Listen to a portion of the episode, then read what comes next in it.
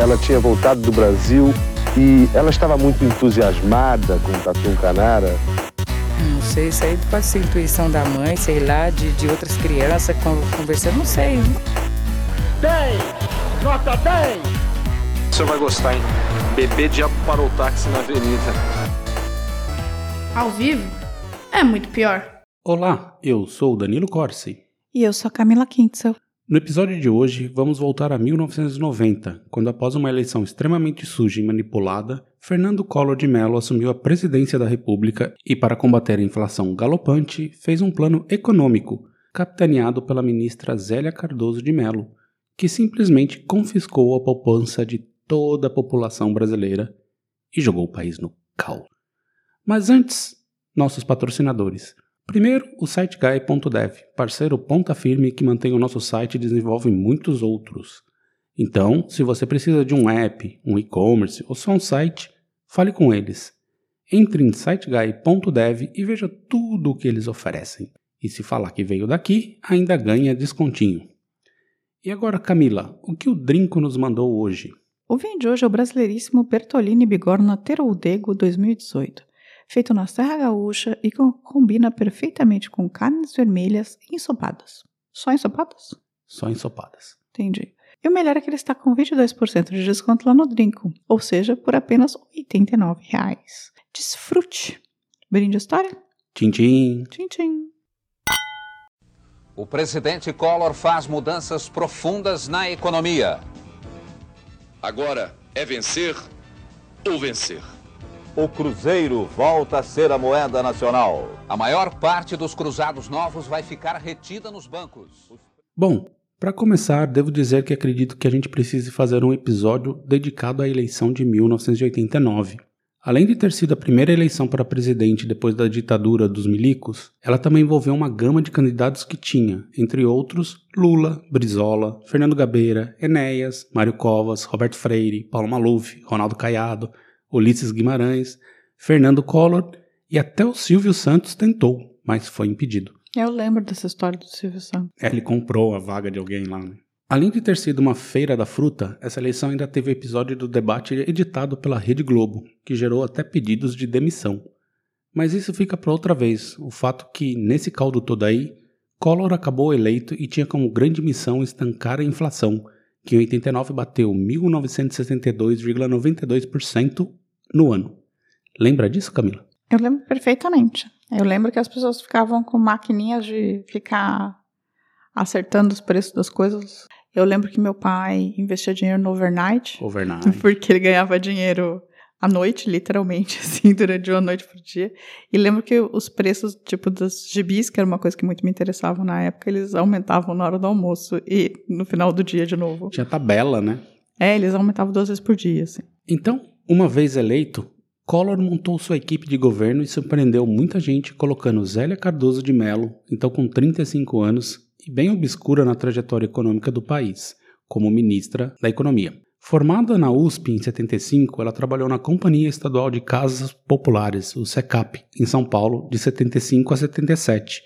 Em 81, defendeu sua tese de doutorado e aceitou o convite para integrar o Departamento Econômico da Embaixada Brasileira em Londres. De volta ao Brasil e à USP, ela colaborou com o governo de Franco Montoro em São Paulo, de 83 a 87, no cargo de diretora administrativa e financeira da Companhia de Desenvolvimento da Habitação, CDH, que foi a sucessora da SECAP.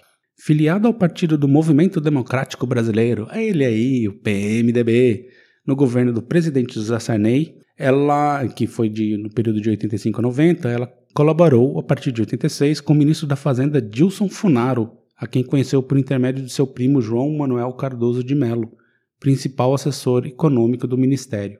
Designada para chefiar a Secretaria de Programa Financeiro do Setor Público, órgão subordinado à Secretaria do Tesouro e encarregado de acompanhar a situação financeira dos estados e municípios, ela exerceu a função até Funaro deixar o ministério, em abril de 87, quando ela se demitiu. Eu lembro do Funaro. Dilson Funaro, é. Eu lembro que ele, ele morreu, né, de câncer. Eu, acho, acho que sim. Foi não... uma cena. Eu lembro que ele ficava definhando na TV. É, Isso é uma coisa que eu lembro do, do Funaro. No mês seguinte, né, depois de, de abril de 87, ela, se for, ela formou com dois amigos as LC, Consultores Associados, firma de consultoria e planejamento voltada para o setor público que teve no governo de Alagoas seu maior cliente, e graças ao relacionamento que tinha estabelecido então com o governador Fernando Collor de Mello, quando trabalhava na secretaria. Os dois têm o mesmo sobrenome, mas não são parentes. Né? É, eles não são parentes. Com a formação em 1988 do, do Partido da Social Democracia Brasileira, o PSDB, no dia 8 de agosto ela chegou a assinar uma ficha de filiação à legenda, anulada posteriormente por problemas formais. Então ela era do PMDB, não do PSDB. Ela não conseguiu entrar no PSDB. Na campanha eleitoral para a sucessão do presidente Zé Sarney, ela aderiu à candidatura de Fernando Collor de Mello, do Partido da Reconstrução Nacional, PRN, opção que lhe custou a recriminação de amigos em vista do passado político do ex-governador de Alagoas, identificado com o regime militar. Na campanha, ela coordenou a equipe responsável pela elaboração do programa econômico do candidato, diretrizes da ação do governo Collor, e o acompanhou em viagens pelo país para assessorá-lo na área de economia. Em junho de 88, ela participou de reuniões na Europa com o presidente de Portugal, Mário Soares, o primeiro-ministro francês Michel Rocard e a primeira-ministra britânica, ela, Margaret Thatcher. A Dama de Ferro. A Dama de Ferro. De volta ao Brasil, fez contatos com o deputado Bernardo Cabral, do PMDB do Amazonas, que atuara como relator da Assembleia Nacional Constituinte, de 88, e ocuparia a pasta da Justiça no início do governo Collor, para examinar a base legal do programa do candidato do PRN. Tem um escândalo envolvendo Bernardo Cabral também, né? Isélia. Isélia, né? Tem um momento fofoca, Nelson Rubens ah. chega mais pra frente. Depois de passar o ano novo em Punta del Este, ocasião que fez contato com Luiz Alberto Lacalle, presidente eleito do Uruguai, Zélia acompanhou Collor em janeiro de 90 em visitas a vários países. Embora não tivesse sido escolhida para qualquer ministério, era a única especialista em economia na comitiva. Nessa condição, ela participou de encontros importantes. Em Washington, com o diretor-geral do Fundo Monetário Internacional, o FMI, Michel Candesus, em Lisboa, com os responsáveis pelo plano português de privatização, na Inglaterra e na França, com os respectivos ministros das Finanças. Retornando ao Brasil, no dia 1 de março de 1990, o presidente eleito oficializou a escolha de Zélia para o Ministério da Economia, criado pela fusão das pastas da Fazenda, do Planejamento, da Indústria e Comércio e parcialmente da Agricultura. Isso tornava o titular da pasta a pessoa mais poderosa no governo depois do presidente. Tipo Paulo Guedes. Paulo Guedes. Super-ministro. Mas não pense que ela estava sozinha na empreitada do plano econômico. A teoria foi desenvolvida pelo economista Antônio Candir, e o plano, que seria efetivamente implementado, foi desenvolvido por ela, Zélia, o Candir, Ibrahim Eres, Venilto Tadini, Luiz Otávio da Mota Veiga, Eduardo Teixeira e João Maia. Gustavo Loyola, outro que ganharia força no governo Fernando Henrique Cardoso, também estava no barco. A expectativa do que seria esse plano era gigante, e os boatos e tensão aumentariam ainda quando na semana da posse do presidente Collor, o ministro da Fazenda do governo Sarney, Mailson da Nóbrega, decretou feriado bancário de três dias, 14, 15 e 16 de março, e dia 15 seria a posse. No dia 13, o presidente do Banco Central, Valdico Bucchi, deu uma entrevista à Folha de São Paulo para tranquilizar a população. A caderneta de poupança é garantida por dois governos, o que entra e o que sai. Ninguém vai confiscá-la, garantiu. Isso atraiu a atenção de muita gente e eles correram para os caixas eletrônicos por todo o país que rapidamente tiveram dinheiro esgotado. É, basicamente, nós não fomos confiscar a caderneta de poupança. Deu a senha, né? O meu pai, ele trabalhava no banco nessa época e ele foi. Ele tirou todo o dinheiro dele do banco, misteriosamente. É, informação privilegiada. Alguns dias antes. Comprou tudo em dólar. Chegou o dia 16, um dia após a posse. Collor vai à TV para o seu pronunciamento. Vou ler aqui num trecho. Não temos mais alternativa. O Brasil não aceita mais derrotas. Agora é vencer ou vencer. Que Deus nos ajude. Lembra disso aí também, Camila? Isso eu não lembro. Não lembra? Não lembro. Bom, à tarde, Zélia iria anunciar as novas medidas. O novo plano, o quarto em apenas cinco anos. Os três anteriores, Cruzado em 86, Bresser em 87 e Verão em 89, todos no governo de Sarney, fracassaram na missão de estabilizar a economia. Tava um caos mesmo a economia. Tava zoadaça. O pacotão batizado de Brasil Novo incluía 80% de todos os depósitos do overnight, das contas correntes ou das cadernetas de poupança que excedessem 50 mil cruzados, cruzado novo foram congelados por 18 meses, recebendo durante esse período uma rentabilidade equivalente à taxa de inflação mais 6% ao ano. Uhum. A substituição da moeda corrente, o cruzado novo, pelo cruzeiro Criação do IOF, o Imposto sobre Operações Financeiras, sobre todos os ativos financeiros, transações com ouro e ações sobre todas as retiradas das contas de poupança. Pagamos alto. Foram congelados preços e salários, sendo determinado pelo governo posteriormente ajustes que eram baseados na inflação esperada. Eliminação de vários tipos de incentivos fiscais para importações, exportações, agricultura, os incentivos fiscais para as regiões Norte e Nordeste, da indústria de computadores e a criação de impostos sobre, sobre as grandes fortunas. Olha aí, comunista! Indexação imediata dos impostos aplicados no dia posterior à transação, seguindo a inflação do período. Aumento de preço dos serviços públicos, como gás, energia elétrica e serviços postais, etc. Tudo que era do governo foi aumentado.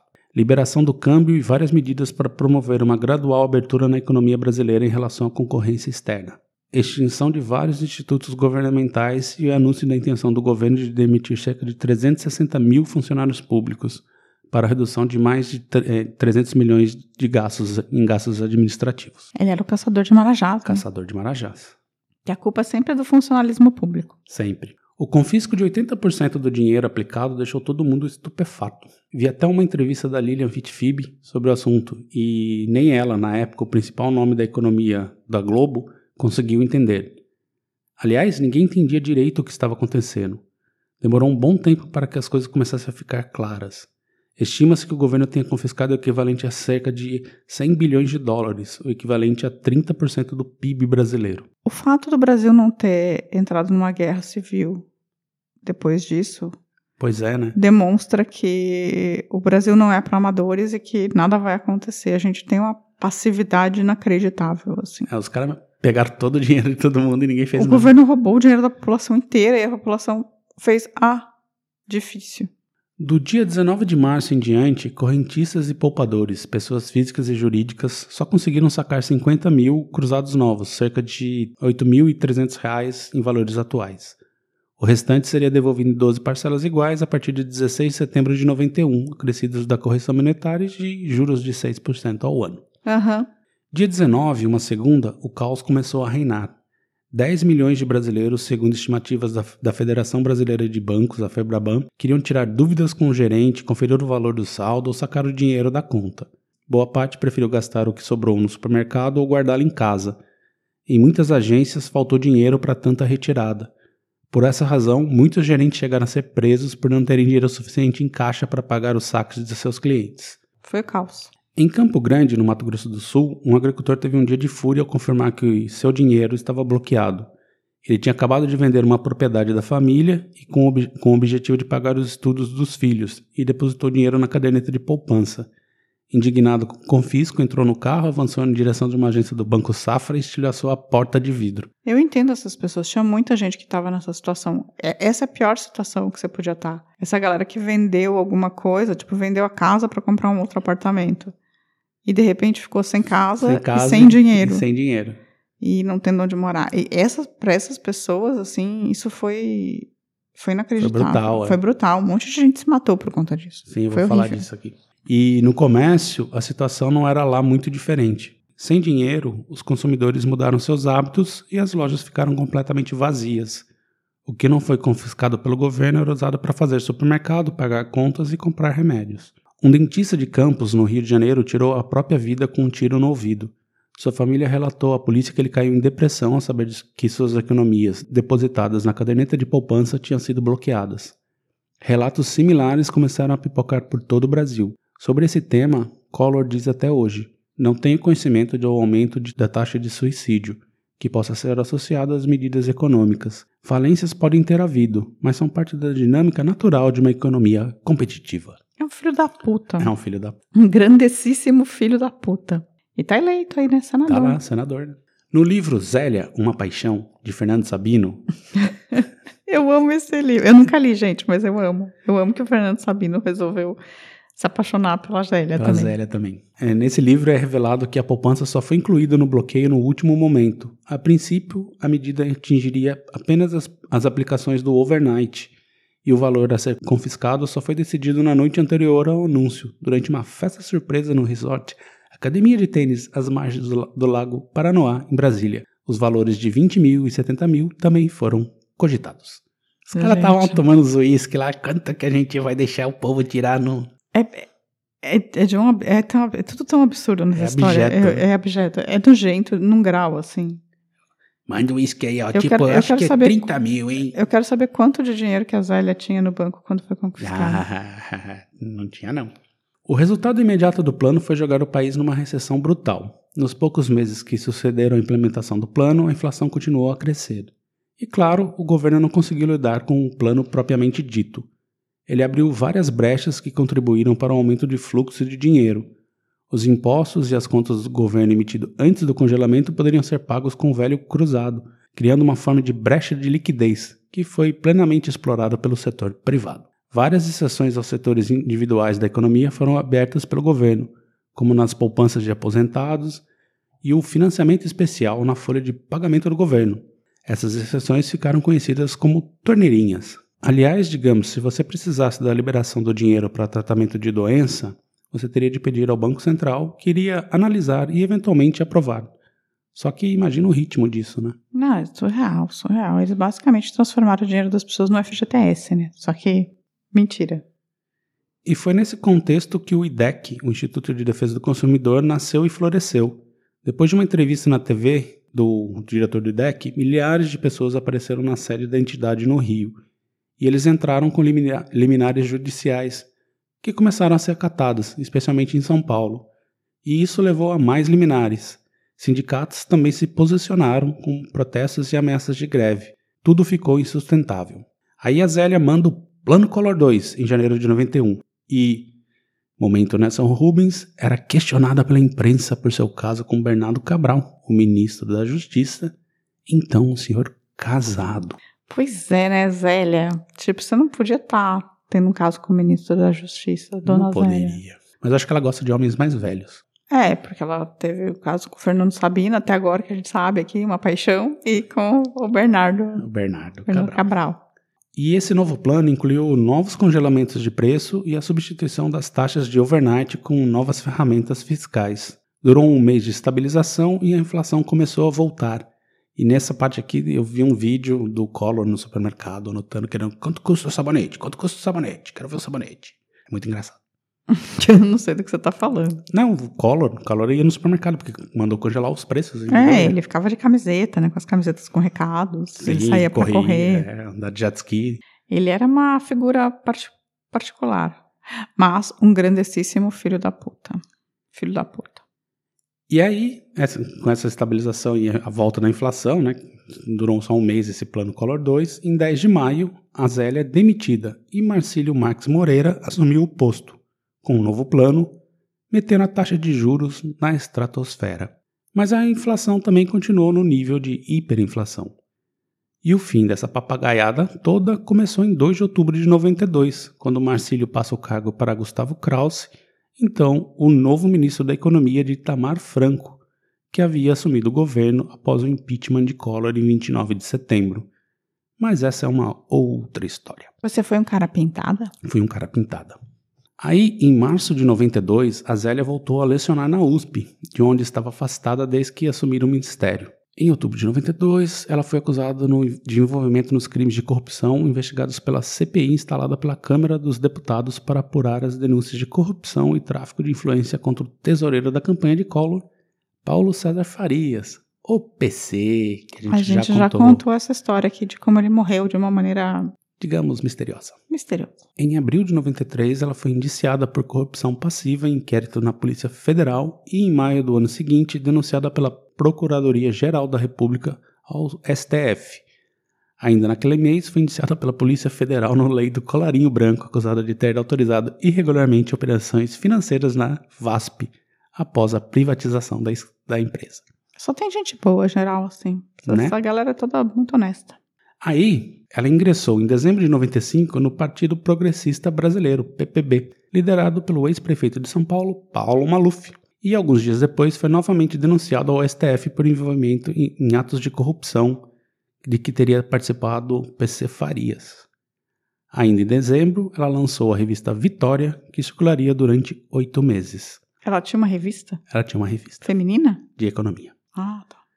Aí ela casou-se com o ator e humorista Chico Anísio. Isso foi muito estranho.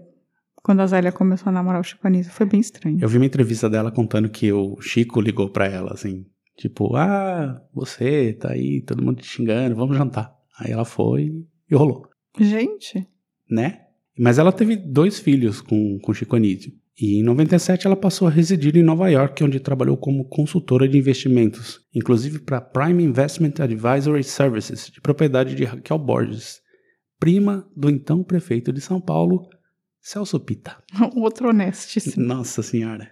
Mesmo depois que seu casamento terminou, ela continuou residindo nos Estados Unidos e está lá até hoje, desfrutando a vida.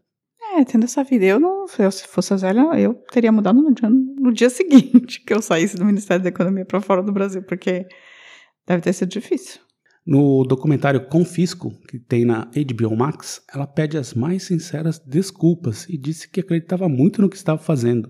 Ainda que ela tenha baixado a inflação de quase 90% ao mês para 3% durante dois, 3% durante dois meses, em menos de um ano a coisa voltou praticamente ao mesmo, ao mesmo patamar, custo do dinheiro e vida de muita, muita gente. E lembrando que Collor bradava durante a campanha que era Lula que iria confiscar a poupança. Eu lembro disso. Eles falavam que ele. Essa eleição de 89 foi horrível mesmo. A Talvez gente valha vai fazer um episódio sobre isso. E aí, Camila? Na história toda, assim, o que você lembra disso, desse momento do Brasil? Nós estávamos lá, éramos jovens. Era, eram crianças, né? Na verdade. Eu era criança, não sei você. Tinha 16. Não. Foi 90. 90, eu tinha 14. É. Não era tão criança assim. Criança. Eu era criança ainda. É, eu lembro disso. Eu lembro do meu pai, que ele sabia, porque É, ele pai trabalhava se no banheiro. ferrou grandão, né? Não, o meu não. O meu trabalhava no Banestado na época. Então ele, misteriosamente, o dinheiro apareceu, virou. Ele falou que tinha sacado todo o dinheiro do banco e transformado tudo em dólar e que estava guardando em casa. Isso que ele votou no, no Collor. É, né? Todo mundo vota nessa galera aí, né? E, mas depois ele se arrependeu, claro. E eu achava tudo um absurdo, assim. Mas eu acho que a Zélia, no final das contas, apesar de. Claro que ela era ministra da Economia, é claro que ela era a pessoa mais importante desse governo, assim. Mas tudo caiu nela, né? E É, então, a misoginia Sim. graçou, assim. Tipo, Acho que essa é a única parte que na, da, da entrevista que ela dá no Confisco que eu sou obrigado a concordar com ela, assim, que ela pagou o pato. Porque ela era a única mulher ali, enfim. Não, ela era o pato. Não tem como. Assim, ela pagou o pato porque ela era o pato. Ela era a ministra da Economia. Isso é o Sim, mas o Candido continuou palpitando lá. É, ninguém, então, ninguém lembra do, do O resto Gustavo não, Loyola. não é lembrado. Sabe? Ela deveria ter pagado o pato, de qualquer maneira. Isso Não, sem dúvida. Ela teria que ter pagado o pato. Não é nem pagar o pato se ela é responsável, na verdade, né? Ela fez uma. uma- foi absurdo, assim. Foi tudo absurdo. É, a Esse- maior parte dos economistas que viam o plano falava que era inviável, assim. É, esses dois anos de governo Collor foram um delírio. Assim, que acabaram rapidamente, ainda bem, mas foram um delírio. É, no nível desse, desse governo de agora. né? É, é que o de agora é pior, né? É pior. Porque o Collor ainda, tipo, não tinha essa, essa pauta de costumes, né? Não, não estava tão ligado Que- nisso. É, não tava matando índio também. Não teve pandemia, então teve algumas vantagens. Mas assim, o Collor matou muita gente. Muita gente se matou por causa do plano Sim. real. Teve muito ataque, muito infarto. Muita empresa Incrível. faliu, porque simplesmente não tinha mais Muita. dinheiro, né? Pra pagar o funcionário e depois as pessoas não compravam porque não tinha dinheiro. Aí você É. se ferrava. Não, ferrou, ferrou, ferrou o Brasil inteiro, assim. Foi surreal, assim. Eu lembro do quando... Da sensação de, de pasmada que as pessoas estavam quando isso aconteceu, sabe? Quando eles confiscaram, eu lembro da sensação no ar, assim, que era tipo de todo, todo mundo pasmo. Muito pasmo. E curioso como isso não virou uma batalha campal, deveria É. ter virado. Eu vi né, nesse documentário do Confisco tem a história de um caminhoneiro, assim, que tava montando a frota, tinha cinco caminhões, aí ele teve que vender todos os caminhões, aí ele teve que voltar a dirigir caminhão, porque não tinha mais dinheiro. E aí ele teve um ataque de pânico no meio da, da, da estrada, assim, tiveram que buscar o cara, nunca mais conseguiu trabalhar, assim. Não, horrível, horrível. Enfim, é isso. Agora vamos dar uma pausa e voltamos com os recadinhos? Sim. Hoje, um novo estilo de trabalho pousou no Planalto. O presidente Fernando Collor chegou de helicóptero às 6h40 da manhã para a primeira reunião do ministério. O presidente ainda esperou 15 minutos pela ministra da Economia, a única que chegou tarde, e abriu a reunião que confirmou a habilidade dele em usar o poder da comunicação. Camila, se alguém aí tá pretendendo votar no Fernando Collor esse ano, Como faz? O que que faz? Se esconda, se tranque e evite o voto. Evite. Justifique. E nem mande e-mail pra gente aonde? Não, é, nesse caso, se quiser votar no Collor, não mande e-mail pra gente mesmo. Mas caso não queira, é, por favor, entre em contato pelo contato arroba muitopior.com.br ou deixe um recado no nosso site muitopior.com.br ou no Facebook. Pode mandar por DM ou deixar um comentário em algum post. No Instagram, a mesma coisa. No YouTube, tem também os comentários em cada vídeo. E no Twitter. Maravilha! E agora a gente vai falar dos recadinhos dessa semana. O primeiro é do Vigilante 012, que no episódio do Júlio Barroso falou: Não acho a obra dele grande coisa. Também devo dizer que não acho esse comentário grande coisa. Eu não acho. E assim, eu não gosto do nome Vigilante. É, dá uma impressão. Dá uma né? impressão muito ruim. Troca o nome, por favor. Já o Luiz Antônio, lá no episódio do acidente de trem em Itaquera, ele comentou que nessa época, antes do da CPTM, só rodava sucatas, todas as portas abertas com as pessoas penduradas e as borrachas onde as pessoas passavam de vagão para outro, todas cortadas, era difícil encontrar uma porta fechada. Nunca passei por isso, porque quando eu mudei para São Paulo já era CPTM. Já acho. era CPTM, mas eu lembro do trenzão de Jundiaí para Estação da Luz, que era bizarro. Já o Léo Caliente Oh, caliente? ficou, disse que ficou viciado em vocês, ou no caso nós. Adorei o trabalho, parabéns. Eu comecei a odiar os militares, quero tacar fogo nos racistas e odeio os portugueses. Tudo culpa de vocês. Continuem, adoro. Gente, Concordo em parte, mas os portugueses menos. Os É. atuais são ok. Vamos salvar os portugueses e vamos odiar os portugueses históricos, né? Isso. Tipo. E o Portugueses resto tá, tá resto tudo de tudo- boa. tá tudo bem. E ele mandou um abração no coração. Eu tenho um pouco de medo de abraços no coração. É mesmo? É, pensa no seu coração sendo abraçado. Aperta, né? É, então, sei lá. Mas eu mando um beijo. Beijo. E aí, para outra galera que interagiu com a gente aqui, vou mandar um grande salve para o Amauri61, para Efigênia Lima, 1961, para o Vinícius MT 965, para o Adão Zal, para Marisa Lira 13, 13. 13, 13? Que 13. número você falou? 13. 13. E é isso aí. Se tem mais alguma coisa, o Giancarlo também escreveu pra gente, um salve pro Giancarlo. Giancarlo. O nosso amigo Ricardo Cravo sempre mandando ainda pautas pra gente, coisas muito interessantes. Excelente. A gente lê tudo, a gente vê tudo que você manda. Fica tranquilo, pode continuar mandando. E a Andréia Cubas também sempre interage comigo. Maravilha. A cara caramba, cara caraú. Mais alguma coisa que você queria dizer? É, qual o número que você tinha falado mesmo? 13. Ah, ok. Não era só isso. Então é isso. Semana que vem estaremos de volta. Não, não, eu quero falar mais uma coisa. Eita. não, é, é pessoas de 16 e 17 anos. Ou, por favor, tirem o título de eleitor até dia 4 de maio. E é super importante tirar o título de eleitor para votar esse ano, não só para presidente, para tirar o estrupício, mas também para é deputado federal, né? Sim. E governador. Faça como eu. Quando eu completei 16 anos, logo depois dos feriados, porque eu faço aniversário num dia horrível, já foi uma das primeiras coisas foi tirar o título de eleitor.